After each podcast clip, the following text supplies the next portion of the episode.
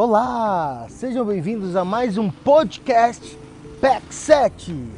Para mim, sempre é uma alegria enorme estar com vocês. Agradeço a cada participação, cada comentário, cada interação, cada sugestão.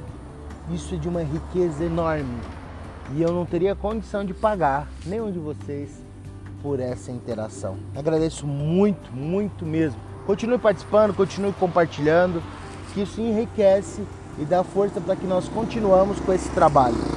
Vamos falar hoje sobre o Poder Sem Limite. Livro O Poder Sem Limite de Anthony Robbins. O caminho do sucesso pessoal pela programação neurolinguística.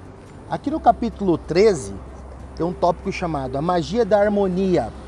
E tem uma parte muito legal aqui que eu quero conversar com vocês sobre essa questão da harmonia. Se liga aí.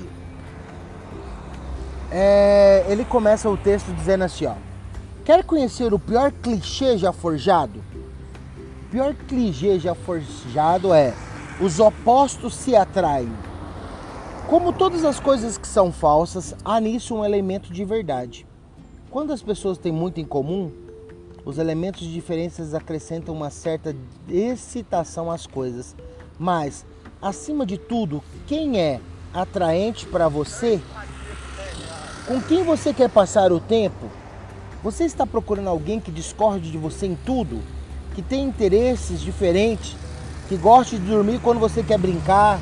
E de brincar quando você quer dormir? Claro que não. Você quer estar com pessoas que sejam como você e, no entanto, únicas. Quando as pessoas são iguais, elas tendem a gostar uma das outras. As pessoas formam clubes com aqueles que são diferentes delas? Não. Elas se juntam como camaradas veteranos de guerra ou colecionadores de selo, colecionadores de cartões postais, porque havendo alguma coisa em comum, cria-se harmonia. Você já foi a uma convenção? Não se cria um vínculo instantâneo entre as pessoas que nunca se viram antes. Um dos elementos principais de uma comédia é um extrovertido tagarela e folgazão tentando se entender com introvertido quieto e retraído. Como eles se dão? Pessimamente. Eles não são bastante parecidos para gostarem muito mesmo um do outro. De quem os americanos gostam? Tendem a gostar mais, dos ingleses ou dos iranianos? Resposta fácil. E com quem temos mais em comum? Mesma resposta. Pense no Oriente Médio. Por que acha que há problemas lá entre os judeus e árabes? São iguais em suas crenças religiosas, têm eles os mesmos tipos de sistema de justiça, têm a mesma língua. Você poderia continuar a enumerar vários outros fatores. Os problemas deles resultam de tudo que tem de diferente. De fato, quando dizemos que as pessoas estão tendo diferenças, estamos querendo dizer que aquilo que não tem de igual está causando toda espécie de problema. É sobre branco e negros nos Estados Unidos. Onde começamos os problemas? Eles começam quando as pessoas focalizam aquilo que tem de diferente, as diferenças de cor, cultura e costume. Um grande número de diferenças pode resultar em tumultos. Semelhanças tendem a resultar em harmonia. Isso tem sido verdadeiro ao longo da história. É verdadeiro numa escala global e é verdadeira numa escala pessoal.